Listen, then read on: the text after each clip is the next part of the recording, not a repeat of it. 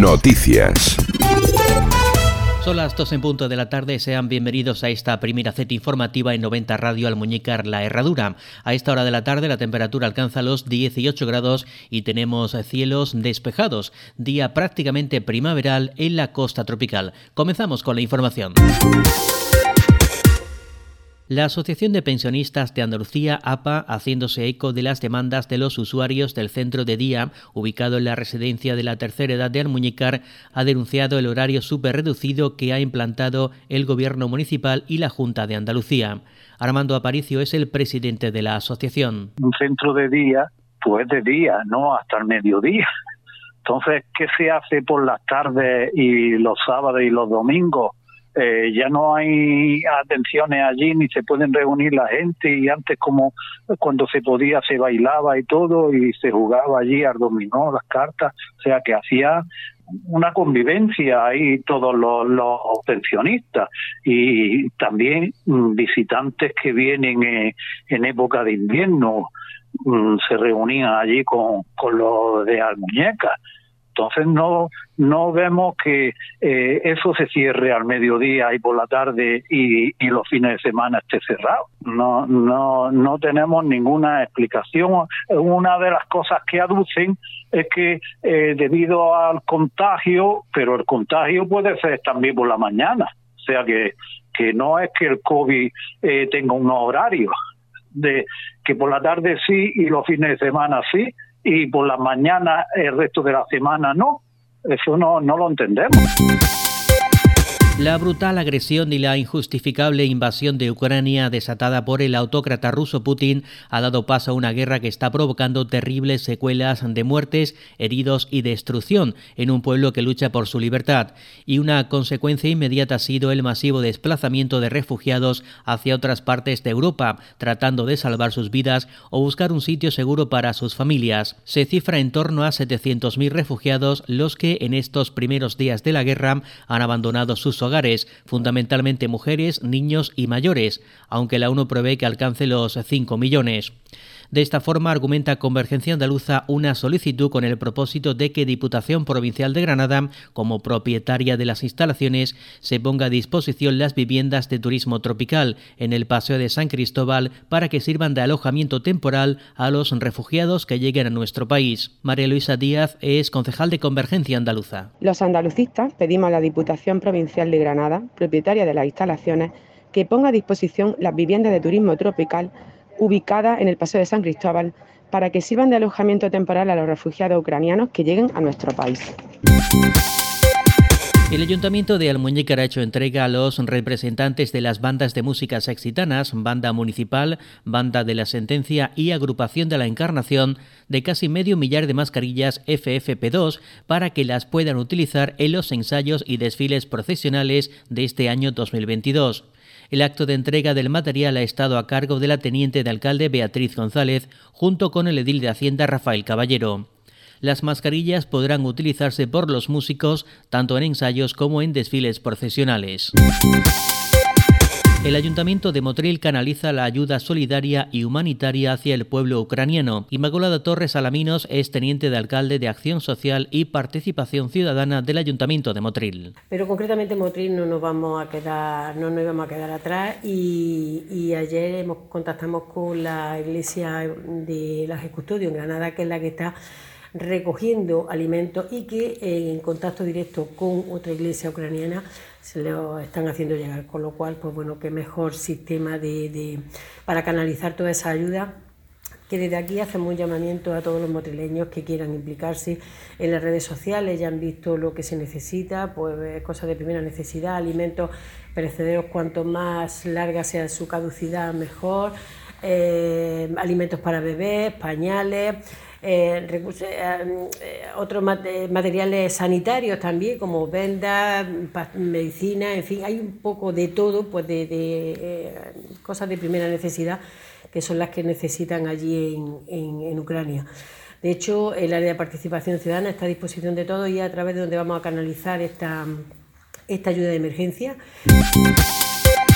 El Consejo de Administración de la Autoridad Portuaria de Motril ha autorizado la financiación necesaria para iniciar el desarrollo del Master Plan mediante una operación con caja rural por valor de 4 millones de euros. El acuerdo supone el pistoletazo de salida a la ejecución de las obras recogidas en el plan de inversiones para el presente ejercicio, ya acordado con el organismo público de puertos del Estado y que asciende a un total de 9 millones. El proyecto se ejecutará en varias fases, con el fin de armonizar las obras con el normal desarrollo de la actividad portuaria, estableciéndose como primera acción el paseo marítimo del núcleo de población de Varadero. Las obras se iniciarán este año al amparo del mencionado plan de inversiones y se prolongarán durante 15 o 18 meses. La agroindustria y el agua, asuntos vitales para la economía granadina, serán los temas de análisis en el cuarto foro de Granada Conecta, la iniciativa liderada por el empresariado granadino para aportar estrategias de desarrollo para Granada y su provincia. Será este jueves, día 3 de marzo, a partir de las 17.30 horas, cuando se celebre en un espacio fundamental y emblemático de la provincia, el puerto de Motril la financiación y el crecimiento sostenible y las perspectivas de futuro que generan la innovación y el papel de los centros de investigación al servicio de la agroindustria, la producción y la comercialización, la gestión del agua y las infraestructuras y el empleo, el talento y la formación en el sector son los principales temas que se abordarán en este nuevo foro. La Banda Municipal de Música de Almuñécar ya tiene muy avanzado el programa de actuaciones para esta próxima Semana Santa, con lo que regresa a las actuaciones cofrades en este año 2022 bajo la dirección de David Pino Campos. De este modo acompañará las procesiones del Viernes Santo y del Domingo de Resurrección en la Herradura. Asimismo, participarán también en la Herradura en el pregón de Semana Santa 2022 que tendrá lugar el próximo 26 de marzo. La Banda de Música de Almuñécar estará un año más el Jueves Santo en Pinos del Valle para participar en el desfile procesional acompañando a la Virgen de los Dolores. También el Real Cuerpo de Tambores abrirá el cortejo de la procesión del Cristo de los Gitanos en Almuñicar que se celebrará el próximo martes santo. La Archicofradía de la Santa Veracruz y Santo Entierro de Almuñícar pone en marcha su escuela de formación Padre Cervilla, creada en honor del sacerdote sexitano Ramón Cervilla Luis, beatificado recientemente, cuyo objetivo es explicar la idiosincrasia de las cofradías de luto, tratando también otros temas locales de interés cofrade. La primera ponencia estará a cargo del historiador del arte y cofrade beleño José Alberto Ortiz Carmona, quien con motivo del 75 aniversario de la restauración de nuestra Semana Santa en 1947 tras la Guerra Civil, nos hablará sobre el imaginero granadino Domingo Sánchez Mesa, autor de las imágenes del Cristo yacente del sepulcro, nuestro Padre Jesús Nazareno, Santas Verónica y María Magdalena y San Juan Evangelista, así como de la restauración de Nuestra Señora de los Dolores esta primera ponencia de la Escuela de Formación Padre Cervilla, que tiene como título El Renacer de la Madera, vida y obra del imaginero de posguerra Domingo Sánchez Mesa, se desarrollará el próximo viernes 4 de marzo a las 21 horas en la Sala de Música de la Casa de la Cultura, en la planta baja del edificio, y están invitados a asistir tanto los hermanos cofrades de la corporación como todos los interesados en conocer la figura del considerado como el último gran escultor de la Escuela Granadina de Imaginería. El dúo musical Los Blue formado por Juan Malaminos e Ian Arthur, se presentan en concierto este viernes a partir de las 7 de la tarde en el auditorio Diego Martínez del Centro Cívico de la Herradura para ofrecer un repertorio musical con rock classic. Las entradas anticipadas para este concierto, que cuenta con la colaboración de la Tenencia de Alcaldía de la Herradura, tienen un precio de 6 euros y se podrán adquirir en la cafetería del Centro Cívico y Librería Páramo, acera del Pilar número 7 de la Herradura. En taquilla, antes del concierto, el precio será de 8 euros.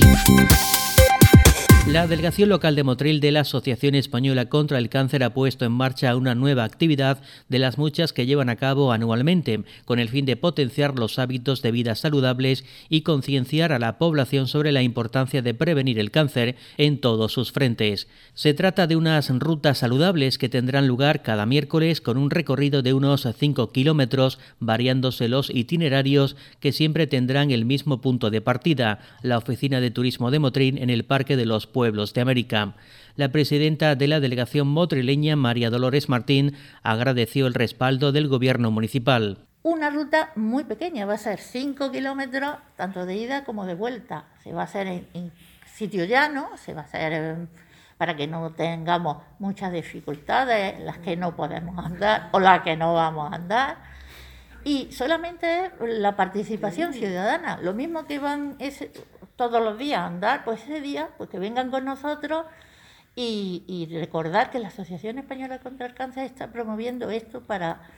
para saber que a través del deporte y a través de una vida saludable se puede prevenir el cáncer. Tanto el teniente de alcalde de turismo José Lemos como el concejal de deportes Daniel Ortega felicitaron a la Asociación Española contra el Cáncer en Motril por dar un paso más en la concienciación colectiva de la sociedad a través de algo tan gratificante como el deporte y la participación en actividades saludables. Oímos primero a José Lemos, teniente de alcalde de turismo. Y nada, animo a todos los motrileños y motrileñas pues que en esos días no tengan trabajo, porque evidentemente los que tengan que trabajar tendrán que ir a trabajar, pero que ve muy interesante el, recorrer la ciudad con el clima que tenemos, recorrer nuestro, nuestras playas, e intentaremos ir avanzando en la senda litoral para que tengan más espacio todavía, porque supongo yo que cada vez, cada semana que pase estarán más en forma y, y seguramente llegarán más lejos. También escuchamos al concejal de deportes Daniel Ortega. Y la verdad que cuando, cuando Mari Carmen nos trajo la propuesta, la verdad que estábamos encantados porque es un punto de partida eh, y invitar a todos los motrileños porque es verdad que debido al COVID hemos estado mucho tiempo parados y es una buena, una buena iniciativa para que esta gente que es sedentaria pues se mueva.